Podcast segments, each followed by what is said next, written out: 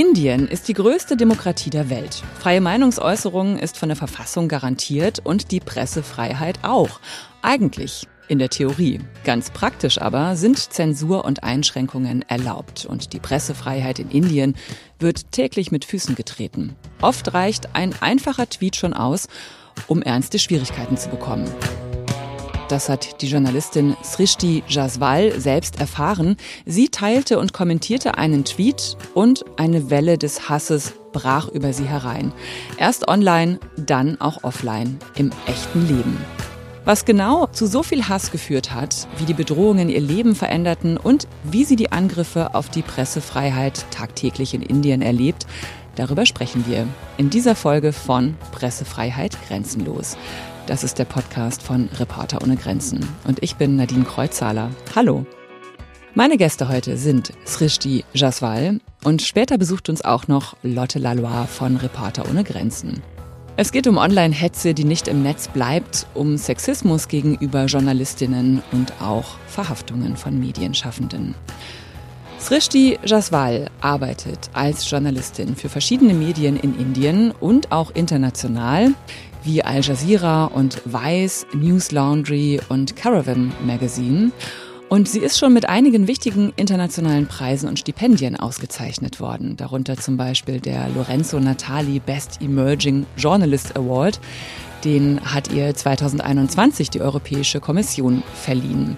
Und jetzt gerade sitzt Srishti mir gegenüber hier im Berliner Studio. Sie ist nämlich gerade mit dem Berliner Stipendienprogramm von Reporter ohne Grenzen hier in Deutschland, vier Monate lang. Und dieses Stipendium soll ihr dabei helfen, sich vor digitalen Bedrohungen besser zu schützen.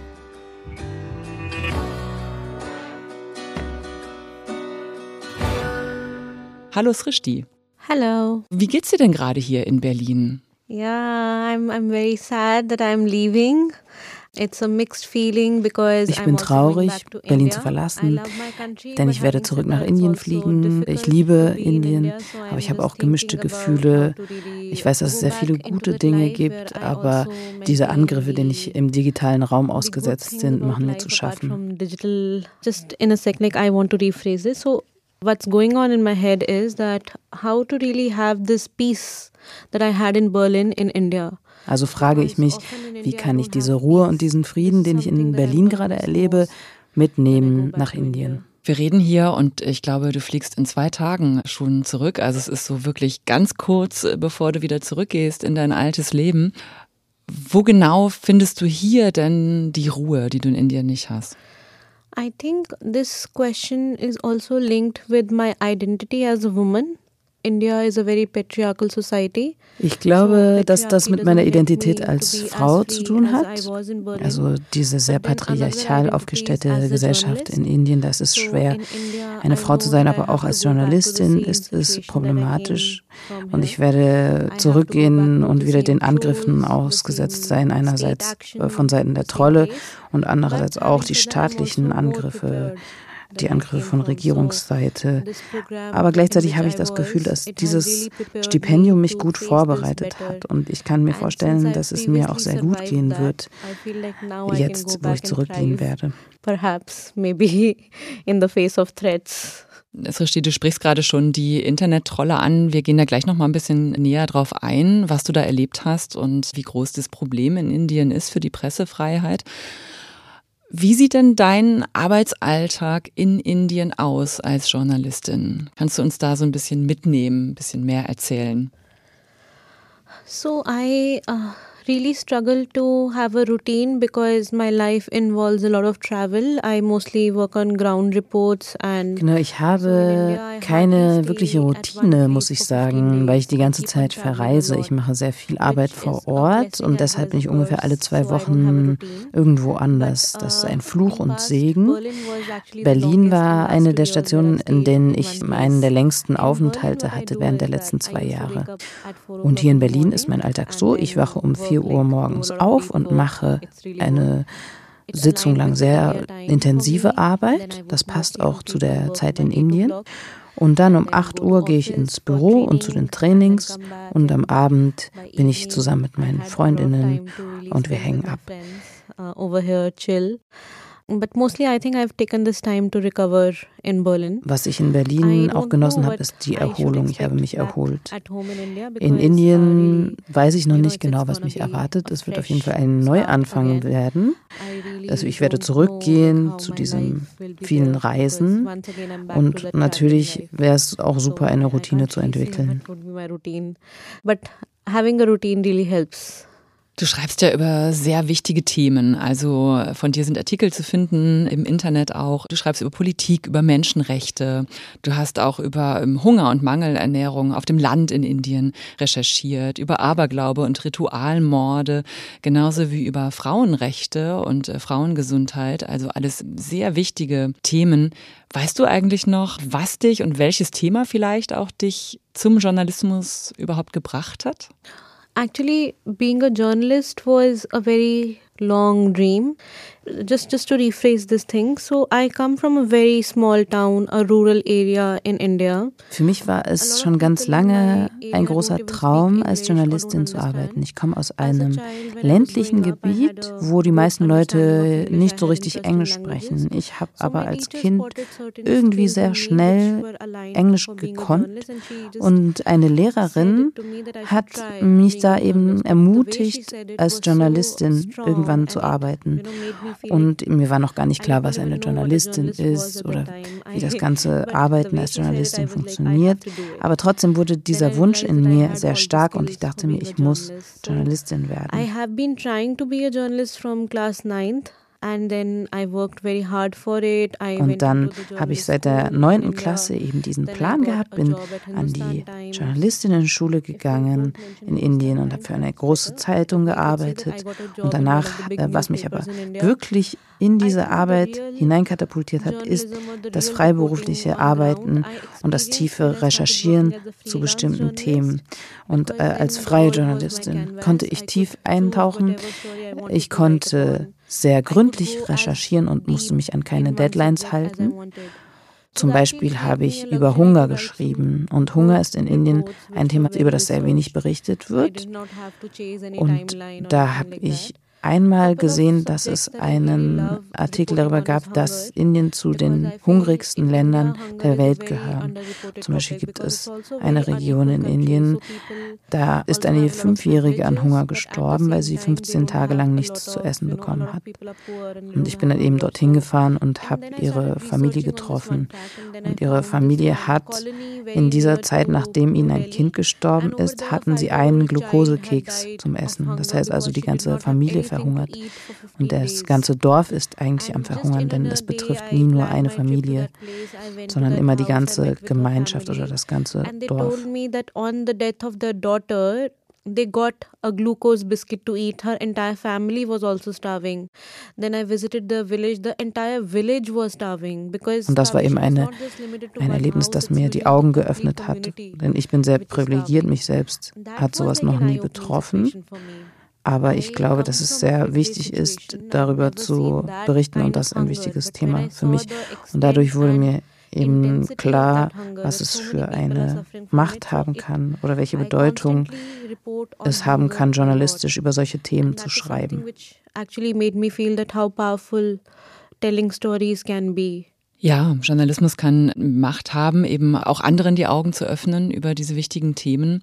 Du bist eine sehr engagierte Journalistin schreibst sehr engagiert über die verschiedensten Themen und hast gerade schon ausgeführt, welche Macht Journalismus haben kann, eben darin über wichtige Themen zu informieren. Aber du kennst auch die andere Seite und bist selbst zur Zielscheibe geworden als Journalistin und das noch nicht mal mit einem Artikel, den du geschrieben hast oder eine Recherche, die du veröffentlicht hast, sondern durch einen Tweet. Was war da los? Was ist da passiert? Although it was because of a tweet, but I think it happened because I was a woman journalist. Es war zwar aufgrund eines Tweets, aber ich glaube, der eigentliche Grund war, dass ich eine Journalistin bin. Ich glaube, das erste Mal sind sie auf mich aufmerksam geworden als Journalistin, als weibliche Journalistin, als ich 2019 über Kaschmir berichtet habe. Da wurde von der Rechtsradikalen der Sonderstatus dieser Region entzogen. Und währenddessen habe ich auch darüber berichtet, dass Lehrpläne gerade von der rechtsradikalen Regierung geändert werden, da das Themen wie Demokratie oder zivile Rechte nicht mehr gelehrt werden. Und ich glaube, dass sie dann da auf mich aufmerksam geworden sind als Journalistin. Und in diesen Artikeln gab es keine Fehler. Also ich habe keine faktischen Fehler begangen. Deshalb sind sie auf mich als Person im Privaten losgegangen. Und ich war damals noch sehr jung und hatte noch kein Bewusstsein darüber. Ich habe auch nicht sehr vorsichtig agiert. Und im Juli 2020 habe ich dann einen Tweet und das war eigentlich ein sehr normales Gedicht. Da ging es um das alltägliche Leben. Aber die rechtsradikale Regierung hat das eben zum Anlass genommen oder hat sich angegriffen gefühlt. They took another tweet of mine, which was about a movie. Und dann habe ich einen Tweet zu einem Film gepostet, der Film Krishna and His Lila. Dort gibt es einen Protagonisten, der heißt genauso wie der Gott Krishna. Und dann habe ich eben darüber getweetet und es wurde aus dem Kontext gerissen. In diesem Tweet geht es darum, dass dieser Protagonist mit sehr vielen Frauen schläft. Ich werde nicht wiederholen, was ich da geschrieben habe, aber das haben sie zum Anlass genommen, um mich anzugreifen. Und aufgrund von diesem Gedicht, aufgrund von diesem Tweet haben sie mich ins Augenmerk genommen, aber eigentlich ging es ja um einen Filmprotagonisten und nicht um den Gott Krishna. Das habe ich auch klargestellt. Also ich habe auf meinem Twitter-Account gesagt, dass ich nicht den Gott meine, sondern diesen Film. Und trotzdem haben sie mich als Anti-Hindu dargestellt und haben so getan, als hätte ich die ganze Religion beleidigt. I tried to explain as much as I can that this was about a movie, but unfortunately they did not give me any space. Und was dann folgte, waren Tausende von Vergewaltigungs- und Morddrohungen, weil es eben hieß, du hast unsere Götter beleidigt. Und sie haben auch von meinen Schwestern keinen Halt gemacht, von meinen Familienmitgliedern und haben auch meine Eltern angegriffen. Zu dieser Zeit habe ich das gar nicht mitbekommen, weil ich meine Notifications ausgestellt habe während der Pandemie um nicht ganz durchzudrehen. Und ich habe dann eben nach einer Weile, und das war auch noch die Zeit, in der meine Cousine gerade geheiratet hat, da habe ich mitbekommen, dass viele Leute mich anrufen, viele Freundinnen haben mich angerufen und gesagt, du brauchst dir keine Sorgen zu machen, wir sind da für dich, du musst einfach deinen Instagram und deinen Twitter-Account löschen. And then a lot of my friends started calling me. They said that srishti don't worry. It's okay. We are there with you. You know be invisible for a while. Delete your instagram. Delete your twitter. Delete everything Und leider war ich damit etwas spät. Also ich habe sehr lange gebraucht, um meine Accounts zu löschen. Und da kam es schon dazu, dass es sehr, sehr viele missbräuchliche Inhalte gab. Und es wurden auch private Fotos von mir geleakt, obwohl die eigentlich nicht öffentlich zugänglich waren. Und ich wurde eben als eine sogenannte charakterlose Frau dargestellt. Eine Frau, die eben die Götter beleidigt. Und es gab ein Foto von mir, auf dem man meinen Rücken sieht. Also mein Rücken ist frei. Das sollte eben auch betonen, dass ich eine sogenannte charakterlose Frau bin. Außerdem haben sie Fotos von mir in Kaschmir gezeigt und haben versucht zu betonen, dass ich ja Sympathien für Muslime haben soll. Also solche Artikel, da ging es auch viel um Clickbaiting. Was waren die Methoden der Rechtsradikalen, die mich darstellen wollten als Hindu? phobisch, anti-Hindu. Und ich habe eben von ganz, ganz vielen Tausenden Seiten habe ich sehr schwere Angriffe erhalten. Puh, das klingt wirklich total belastend und ich kann mir vorstellen, wenn sowas auf einen einstürzt, wie schlimm das äh, für dich gewesen sein muss. Was hast du dann gemacht, als du gemerkt hast, was da passiert? Also mein erster Impuls war, diese Dinge bei mir zu behalten und mir zu denken, das wird schon irgendwie vorbeigehen. Aber dann haben sie auch meine Arbeitgeber getaggt. Und es gab Tausende und Tausende von Tweets darüber. Und nach wenigen Stunden haben meine Arbeitgeber verkündet, dass sie mich suspendieren werden.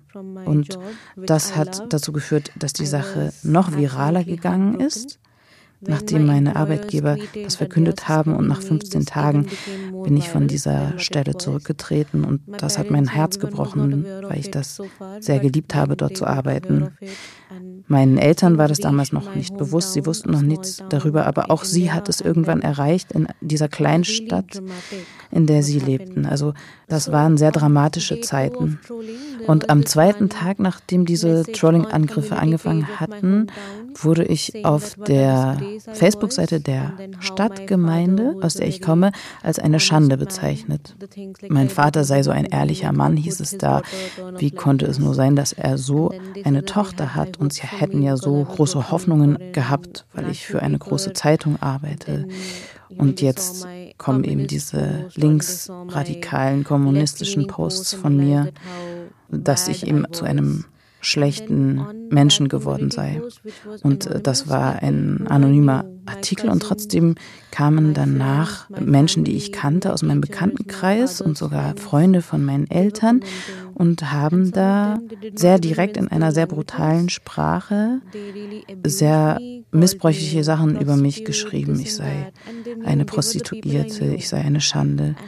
Und so wurde das Ganze eben zu einer sehr physischen Bedrohung.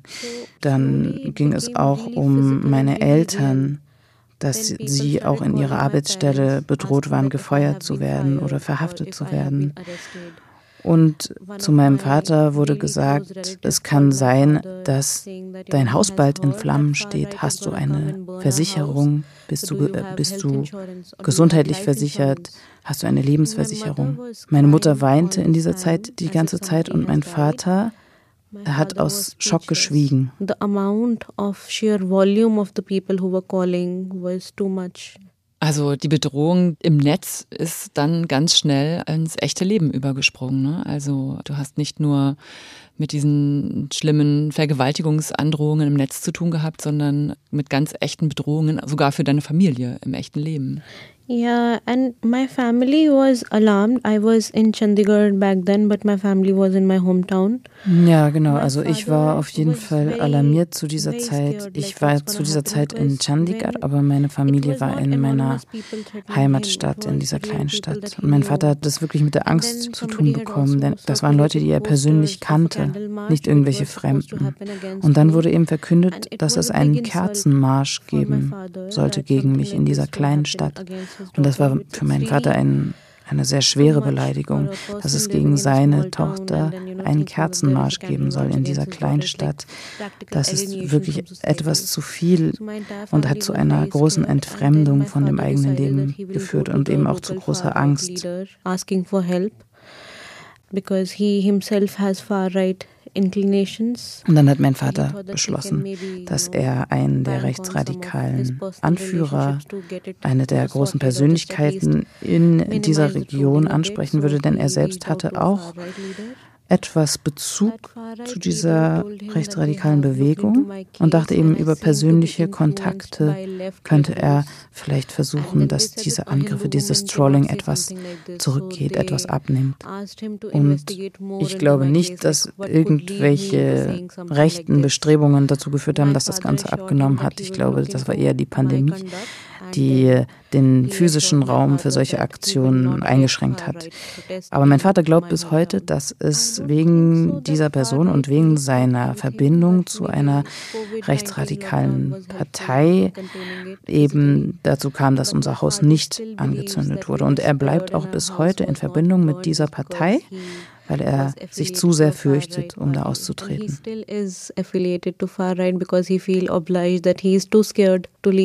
Wir müssen vielleicht nochmal sagen an dieser Stelle auch, dass wenn wir hier von rechtsradikal und von der rechten Partei sprechen, dass wir eben die Regierungspartei BJP meinen, die sich selber hindu-nationalistisch bezeichnet. Ne? So far right in India believes that India is only for Hindus. Die indische Rechtsradikale, also the Indian Far Right, glaubt daran, dass Indien den Hindus gehört und die christliche oder die muslimische Minderheit soll eben konvertieren. Sie sollen selbst zu Hindus werden oder sie sollen das Land verlassen. Sie wollen also, dass Indien ein homogenes Land wird.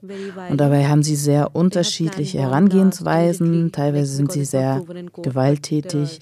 Es gibt Vorwürfe von Bombenangriffen, das wurde noch nicht gerichtlich bestätigt. Es gibt jedoch Hinweise darauf. Sie agieren also sehr physisch. Und es gibt auch einen sehr expliziten Hass auf interreligiöse Ehen.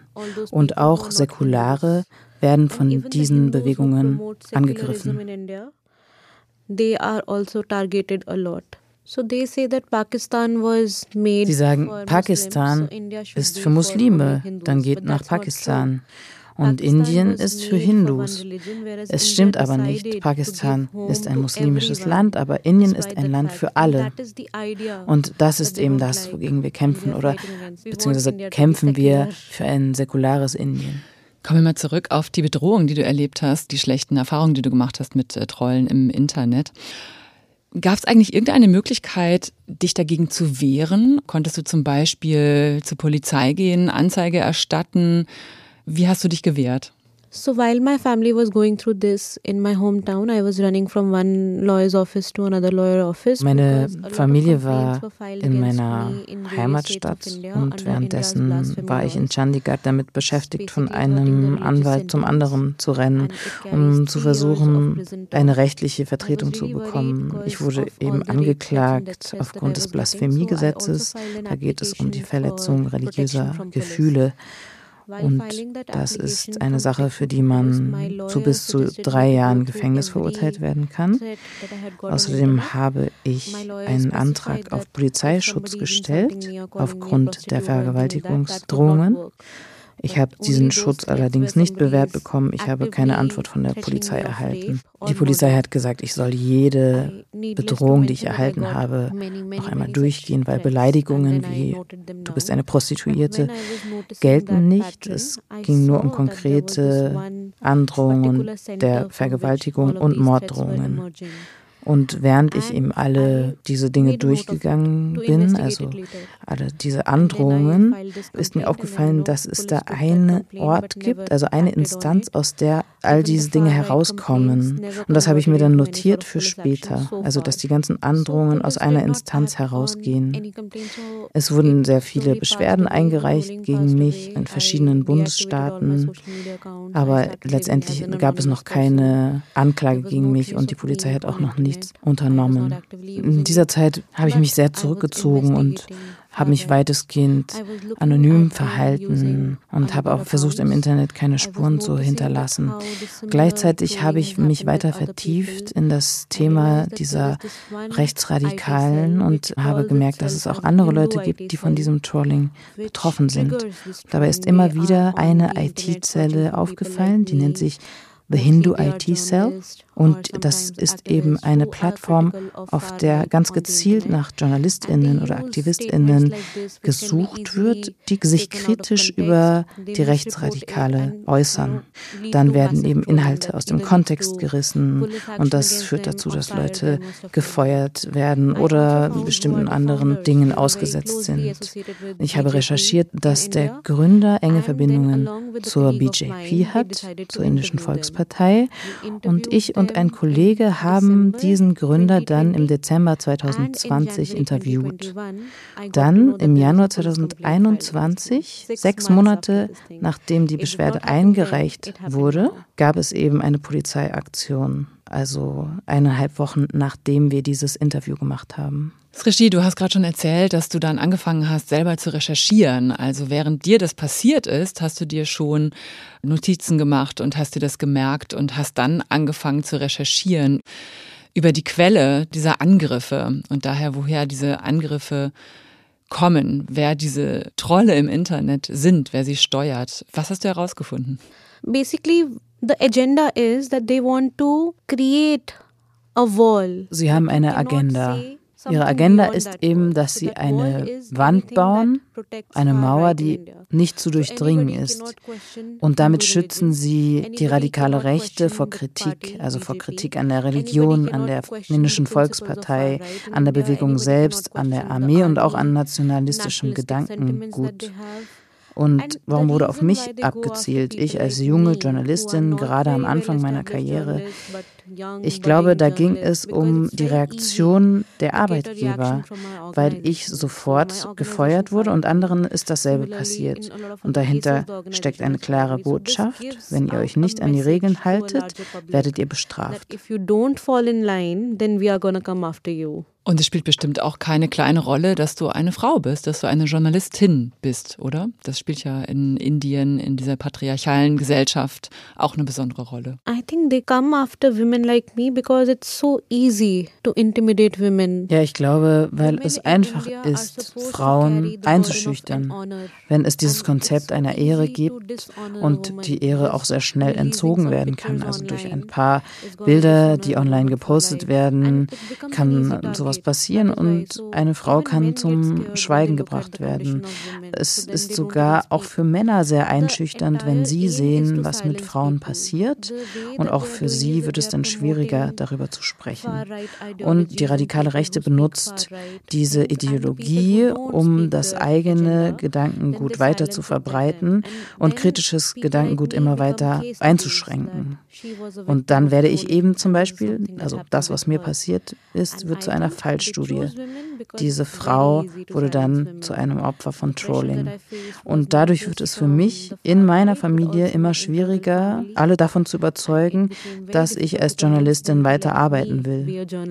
Du hast ja dann dich entschlossen, dich aber nicht zum Schweigen lassen zu bringen, sondern du hast weiter recherchiert und hast einen Artikel auch veröffentlicht über diese Trollfabrik. Wann und wie hast du die Kraft dafür genommen, das zu tun? I won't say that I was not silenced. I self-censor myself a lot. Ich kann nicht sagen, dass ich nicht zum Schweigen gebracht wurde. Das kann ich nicht behaupten, weil ich mich immer noch selbst sehr zensiere. Und ich poste nichts Politisches, nichts Gesellschaftliches. Ich schreibe weiterhin meine Artikel, weil das mir sehr wichtig ist. Das ist wichtig für mein persönliches Wachsen. Aber wenn ich die Wahl hätte, dann würde ich mich ganz aus den sozialen Medien zurückziehen. Also es gab Zeiten, in denen ich mich nicht mehr getraut habe, irgendwem herzlichen Glückwunsch zum Geburtstag zu wünschen.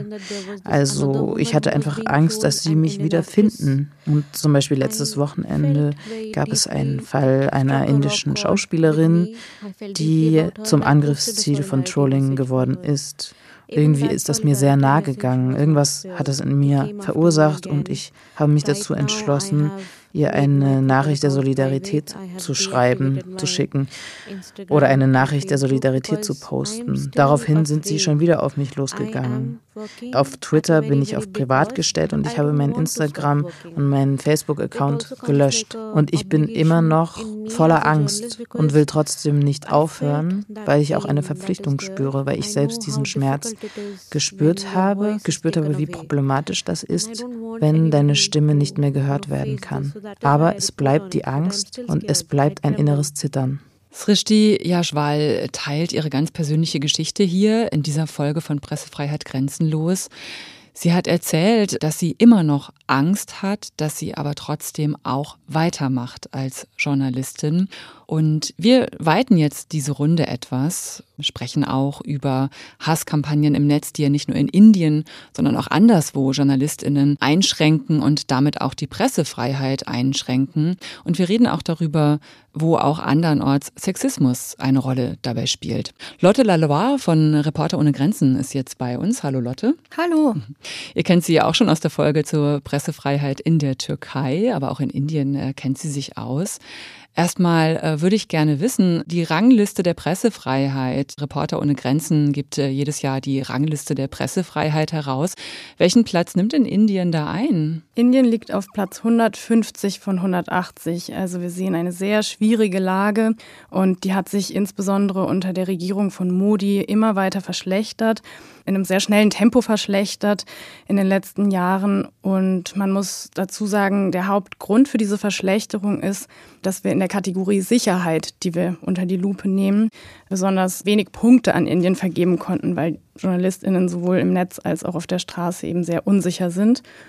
Was ich auch ganz interessant fand, als ich in der Vorbereitung nochmal auf die Rangliste geschaut habe, dass Länder in der Region wie Bhutan oder Nepal sich in den letzten Jahren um mehr als 30 Punkte verbessert haben, während Indien eben immer weiter abrutscht. Seit 2014 ist äh, Narendra Modi Premierminister von Indien mit seiner äh, religiös-hinduistischen nationalistischen Partei BJP, deutlich eine rechtsradikale Partei an der Macht in Indien. Was würdest du sagen? Was sind denn die größten Probleme? Warum steht Indien so schlecht da? Also was Srishti ja eben schon erklärt hat, sind eben die sexistischen Hasskampagnen, die Trollangriffe im Internet. Die sind in Indien definitiv das, was uns am meisten besorgt. Dazu kommen natürlich auch Fake News, Propaganda, Doxing, also alles, was man im Prinzip im Internet tun kann, um Menschen das Leben schwer zu machen, was sich ja dann auch in die Offline-Welt übersetzt. Also diese beiden Sphären können ja nicht getrennt voneinander betrachtet werden. Wenn man als Frau Vergewaltigungsdrohungen liest, kurz bevor man Feierabend macht und dann im Dunkeln auf dem Heimweg ist, geht man anders über die Straße, als wenn man diese Nachrichten nicht bekommt. Man hat Angst, muss Vorsichtsmaßnahmen ergreifen, man traut sich bestimmte Dinge nicht mehr zu tun. Von den Kolleginnen aus Indien weiß ich auch, dass sie zum Beispiel kaum noch zu Demonstrationen gehen, um dort zu berichten. Das heißt, der Blick, den wir auf bestimmte gesellschaftliche Ereignisse bekommen, verändert sich auch. Das, was wir in den Medien erfahren, da fehlt die Hälfte, ja, da fehlt also Frauen gucken anders auf eine Demo, kriegen vielleicht andere Sachen mit. Ne? Durch die geschlechtliche Sozialisierung haben sie vielleicht einen Fokus auch auf andere Sachen. Die erfahren wir auch als Öffentlichkeit dann nicht mehr, wenn Frauen eben durch diese Angriffe im Journalismus dann zu bestimmten Orten nicht mehr gehen. Ein Grund, warum Frauen zum Beispiel auch nicht mehr so gerne von Protesten berichten, ist die ganz krasse Praxis, dass Frauen einfach attackiert werden von einer Gruppe, meistens Männern, und ihnen die Klamotten vom Leib gerissen werden, dass sie einfach nackt ausgezogen werden auf offener Straße. Und Srishti hat uns ja schon erklärt, kulturell, was das Konzept der Ehre, wie viel Bedeutung das hat. Und das ist für eine Frau der soziale Tod. Wenn man als Journalistin auf einer Demonstration die, die Kleidung vom Leib gerissen bekommt, kann man eigentlich nicht mehr auf die Straße, mm, man kann eigentlich nicht mehr weiterarbeiten, man kann eigentlich nicht mehr in dieser Gemeinde leben, man muss sich eigentlich ein neues Leben aufbauen, weil das eben in dieser Gesellschaft so eine große Bedeutung hat. Auch Männern werden manchmal die Kleider vom Leib gerissen, aber für die hat, ist die Folge eben eine andere. Das ist unangenehm auch, aber es ist ähm, eben nicht so, so belastend und schwerwiegend in der Konsequenz. Das ist nur ein Beispiel. Ich kann auch einfach noch kurz die anderen Beispiele auflisten, die, die, die wir auch aus anderen Ländern kennen. JournalistInnen erleben Polizeigewalt, Strafverfolgung. Wie wir schon gehört haben, ist gerade die Berichterstattung aus oder über Kaschmir besonders gefährlich. Dort wird auch oft das Internet gesperrt. Das heißt, wir haben es da auch mit Zensur und Blockaden zu tun. JournalistInnen erleben Übergriffe und Repressalien auch durch kriminelle Gruppen, durch korrupte PolitikerInnen. Immer wieder werden JournalistInnen verhaftet es herrscht leider eben auch eine große Straflosigkeit im Hinblick auf die TäterInnen, die JournalistInnen angreifen. Ein anderer Punkt ist zum Beispiel, dass die Online-Plattformen wie zum Beispiel Twitter oft auf Druck der indischen Behörden auch Beiträge löschen oder sperren. Das heißt, die Bösen sind nicht nur die radikalen Rechten, sondern eben wie so oft auch die Unternehmen, die dann dem Druck einer rechtsradikalen, demokratiefeindlichen und presse- und informationsfeindlichen Regierung nachgeben um ihre Profite zu machen und weiter in diesem Land arbeiten zu können. Das kritisieren wir auch und nehmen da auch eben die Social-Media-Plattformen ähm, sehr in die Verantwortung oder fordern, dass sie, dass sie sich da verantwortlicher verhalten. Leute, jetzt hast du schon ganz viele Sachen angesprochen, die in Indien die Pressefreiheit einschränken. Und da habe ich so einen kleinen Déjà-vu-Effekt. Wir haben schon über ganz viele Dinge auch im Zusammenhang mit anderen Ländern hier im Podcast schon gesprochen, die immer wieder auftauchen. Was ich mich frage, und das ist jetzt eine Frage ans Rishti, eigentlich auf dem Papier ist ja Indien eine Demokratie, ja, mit einer Verfassung. Und in der Verfassung wird auch die Meinungsfreiheit eigentlich garantiert. Und auch die Pressefreiheit mit ein paar Einschränkungen. Aber wie, wie passt das zusammen? I think calling India world's largest democracy is no longer a fact. Ich glaube, Indien ist nicht mehr die größte Demokratie der Welt. Ich glaube, das trifft leider nicht mehr zu. Also auf dem Demokratieindex ist Indien verzeichnet als teilweise frei, partly free.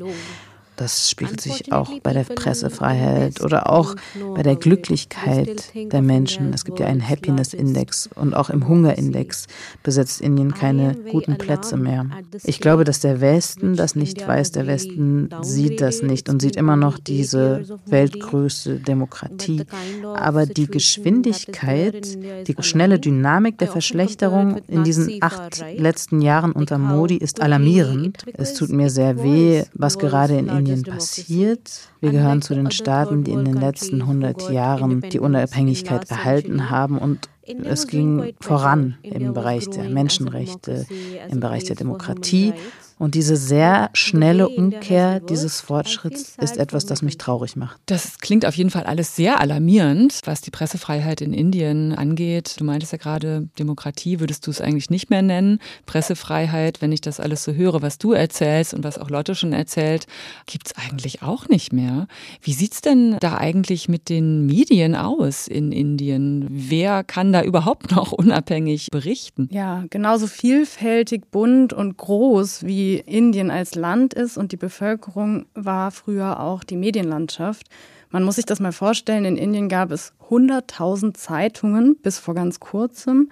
Wir sehen aber leider auch dort sehr starke Zentralisierungs- und Monopolisierungstendenzen.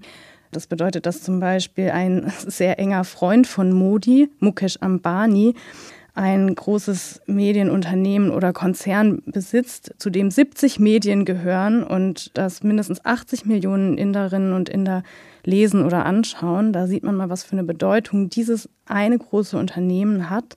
800 Millionen, Entschuldigung, 800 Millionen Menschen folgen diesen Medien. Das heißt, sie haben eine sehr große Reichweite und einen sehr großen Einfluss, um eben ja regierungsfreundliche Nachrichten oder eben Propaganda zu verbreiten dass es neben der Bedrohung und neben den vielen Verhaftungen und der Sicherheitslage gegenüber freien Journalistinnen eben eine andere Tendenz, die wir aus vielen autoritären Regimen kennen, dass die Regierung eben ihre eigenen Medien aufbaut und stark macht. Also die Medienlandschaft zentralisiert sich. Anderes Problem, wir haben ja schon gesprochen auch über die Internettrolle und auch Premierminister Modi soll ja solche Trolle haben, ganze Trollarmeen, die in seinem Auftrag quasi gegen Kritikerinnen und Kritiker hetzen und auch dazu aufrufen, zu Vergewaltigungen, Todesdrohungen verbreiten und so weiter. Wie groß ist dieses Problem, Srishti? Ich glaube, dass es sich um ein sehr großes Problem handelt, weil es eben nicht mehr nur Leute betrifft, die eine sehr große Gruppe von Followern haben, die also Content kreieren und die Anlass geben zu Kontroversen und Konversationen. Es betrifft ganz normale Leute, die weniger Unterstützung haben und weniger Ressourcen. Ich zum Beispiel war ja keine öffentliche Person oder keine Person der Öffentlichkeit, sondern ein ganz normaler Mensch. Und das haben andere auch so erlebt, dass es sich um ganz normale Menschen handelt, die dann auf einmal extrem unter Druck gesetzt werden. Und das geschieht eben im Auftrag von Narendra Modi. Der folgt nämlich teilweise den Accounts von diesen Trolls. Und wenn er darauf aufmerksam gemacht wird, dann schweigt er. Und dieses Schweigen ist sehr aussagekräftig, weil es bestätigt, diese Dinge geschehen im Auftrag von Modi. It's being done in his name. Lotte, steht insgesamt nicht gut um die Pressefreiheit in äh, Indien. Wir haben jetzt gehört, was Schrischti gesagt hat und auch Lotte hat schon jede Menge erzählt. Reporter ohne Grenzen hat als NGO ja vor allem die Möglichkeit, auf die zahlreichen Verstöße gegen die Pressefreiheit aufmerksam zu machen. Ein großer Aspekt, der da mit reinspielt, ist ja auch der Sexismus in Indien und auch in anderen Staaten, der eben eine große Rolle spielt, wenn Journalistinnen versuchen, frei ihre Arbeit zu machen. Und der Reporter ohne Grenzen hat hier auch im letzten Jahr einen äh, großen Bericht herausgebracht über Sexismus. Wie spielt das da rein? Also was genau passiert da? Wie werden Frauen daran gehindert, ihre journalistische Arbeit zu machen, Lotte? Ja, dabei möchte ich zuerst auf die Online-Sphäre eingehen. Da gibt es ein ganz übliches Muster. Man kann das eigentlich als den Dreiklang des Hass bezeichnen. Das erleben Frauen und queere Menschen. Und das besteht eigentlich immer aus den drei Elementen. Das Aussehen der Person wird beleidigt, ihr wird die Kompetenz abgesprochen und ihr wird Vergewaltigung oder Mord angedroht. Diesen Dreiklang hat mal eine IT-Expertin und Abgeordnete aus Deutschland beschrieben, Anke Domscheit-Berg, die das genau analysiert. Und das ist ein globales Phänomen, was ich in Indien genauso sehe wie in Deutschland oder in anderen Ländern. Das ist ein gesellschaftliches Problem wo man auch jetzt nicht allein die Regierung verantwortlich machen kann, wo man, sondern wo man auch sagen muss, dass sowas möglich ist, funktioniert eben auch nur in sexistischen Gesellschaften dass auch sowas, was Rishti uns erzählt hat, überhaupt einen Druck entfaltet, solche Drohungen auch mit der Familie und so weiter, ist eben auch nur möglich, wenn man solche sexistischen Konzepte wie Ehre und so weiter überhaupt gültig hat oder wenn sowas überhaupt wirksam ist in einer Gesellschaft. Das ist eng verknüpft und da kann man sozusagen ja so Sexismus und Übergriffe gegen JournalistInnen manchmal auch gar nicht genau trennen, was ist jetzt was. Der Effekt ist aber eben in jedem Fall, dass Frauen oder queere Menschen im Journalismus zum Schweigen gebracht werden sollen. Und um nochmal einen Punkt aus der Offline-Sphäre zu nennen, unsere RSF-Kollegin Ritopana Chatterjee hat uns zum Beispiel berichtet, sie hat als Journalistin mal einen wichtigen Bericht von einem Regierungsbeamten bekommen als Hintergrund, um, um daraus zu zitieren. Und daraufhin hat der Regierungsbeamte gesagt, und was bekomme ich dafür? Du weißt schon, was ich meine. Also ein anzüglicher Kommentar, der darauf abhebt, dass sie mit mit Sex oder irgendwas bezahlen soll. Und das ist halt etwas, was speziell Frauen erleben, was Männer so nicht erleben. Das macht den Sexismus aus. Und vielleicht abschließend nochmal dazu zu sagen, was es auch so schwierig macht, ist, dass man viele sexistische Verhaltensweisen, denen eben JournalistInnen ausgesetzt sind, nicht unbedingt nachweisen kann. In dem Fall, was ich jetzt erzählt habe von Ritu, war es sehr, sehr eindeutig zu erkennen, dass es auf ihr Geschlecht abstellt und eine sexuelle Anzüglichkeit ist. Aber wenn ein Redakteur zum Beispiel einfach die Füße auf deinen Schreibtisch legt, dann kann man halt nicht gleich sagen, das ist jetzt ein sexistischer Angriff. Aber man muss halt eben auch feststellen, das machen zum Beispiel Redakteure bei weiblichen Mitarbeitenden, bei männlichen halt nicht. Und das nachzuweisen ist sehr, sehr schwierig. Das sind oft eben diese ganz kleinen, subtilen Respektlosigkeiten. Wenn man das alles summiert, in der, in der Summe zusammenzählt, das, das macht was mit dir als Frau, das hat einen Effekt. Das hält Frauen im Zweifelsfall, soll sie davon abhalten. Und gleichzeitig ist es aber auch sehr wichtig zu betonen, dass gerade auch in Indien die, die Journalistinnen sehr, sehr mutig sind, so wie Srish, die eben aus den Attacken einen Erfolg gemacht hat, indem sie über diese ganze Episode ein Buch geschrieben hat. Es gibt immer wieder sehr große Proteste, sei es gegen die Massenvergewaltigungen oder auch eben Solidarität unter Frauen, die sich dann gegenseitig unterstützen, wie jetzt auch am Wochenende der Solidaritätspost, den, den Srishti zum Beispiel gepostet hat. Das ist eben auch eine, eine große Ressource, die da der Grund ist, dass es immer noch super viele mutige Journalistinnen gibt, die sich nicht unterkriegen lassen und weitermachen. I think the fight against a fair internet and a fair space to express yourself. Ich glaube, dass das Kämpfen für einen freien Raum im Internet und in der Presse immer schwieriger wird. Es wird immer größer, der persönliche Preis, den wir dafür zahlen. Aber das natürlich ist ein Grund für mich, weiter daran zu arbeiten und weiter zu sprechen. Ich habe einen Artikel geschrieben über meine eigene Erfahrung mit Trolling. Allerdings existiert diese Website nicht mehr. Deshalb schreibe ich ein Buch denn ich glaube, dass dieser Diskurs sehr wichtig ist. In diesem Buch geht es nicht nur um meinen Fall, sondern auch um andere betroffene Personen, besonders Menschen aus marginalisierten also Communities, aus Minderheiten, denen es eben nicht erlaubt ist zu sprechen. Sobald sie sprechen, stürzen sich Tausende um Tausende von Trolls auf sie. Und ich glaube, dass deshalb ein sehr schwerer Zustand ist, den wir gerade erleben, wenn es um Meinungsfreiheit in Indien geht even before they say a word, thousands and thousands and thousands of trolls come and overpower them. Dieses sich solidarisch zeigen mit Menschen, die betroffen sind von Trolling, da hat Ritu Partner Chatterjee einen Artikel geschrieben. Da ging es darum, dass sie während meines Falls, während ich betroffen war, andere Feministinnen gefragt hat, warum zeigt ihr euch denn nicht solidarisch? Sie hat diese Frage ins Auge genommen. Und da ging es eben auch darum, dass die Idee Idee selbst, sich solidarisch zu zeigen, zu einer Situation führt, in der du selbst zum Opfer wirst. It's very difficult to even express solidarity in, in such cases. Und auch wenn du gar nicht unbedingt derselben Meinung bist also und gar nicht unbedingt dasselbe denkst wie die Person, die gerade angegriffen wird, ist es wichtig, sie zu unterstützen. Also man muss die Meinung nicht teilen, aber das heißt nicht, dass du einen Menschen bedrohen darfst oder du darfst auch keine Polizeibeschwerde einreichen. Du kannst dich kritisch dagegen äußern, du kannst die Person sogar anschreien. Aber nur weil eine Sache dir unangenehm ist, heißt es nicht, dass diese Sache nicht wahr ist. Ja, Journalistinnen sind unter Druck in Indien, die Pressefreiheit wird immer weiter und weiter eingeschränkt. Demokratie, sagen viele, existiert schon gar nicht mehr in Indien. Diese Folge von Pressefreiheit grenzenlos ist leider keine, die besonders optimistisch stimmt.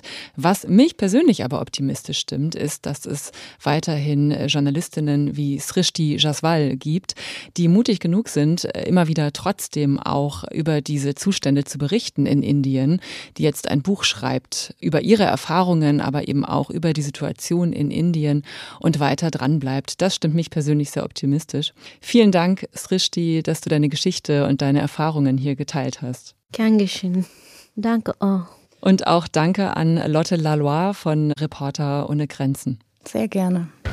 Das war Pressefreiheit grenzenlos, der Podcast von Reporter ohne Grenzen. Danke fürs Zuhören. Ich bin Nadine Kreuzhaler und ich freue mich natürlich, wenn ihr auch die nächste Folge wieder anhört und das könnt ihr überall da tun, wo es Podcasts gibt. Da könnt ihr uns auch gerne abonnieren, zum Beispiel bei Spotify, Amazon Music, Deezer oder Apple Music. Und wenn euch diese Folge gefallen hat, gebt uns gerne ein Like, hinterlasst uns einen Kommentar oder auch Fragen. Tschüss, bis zum nächsten Mal.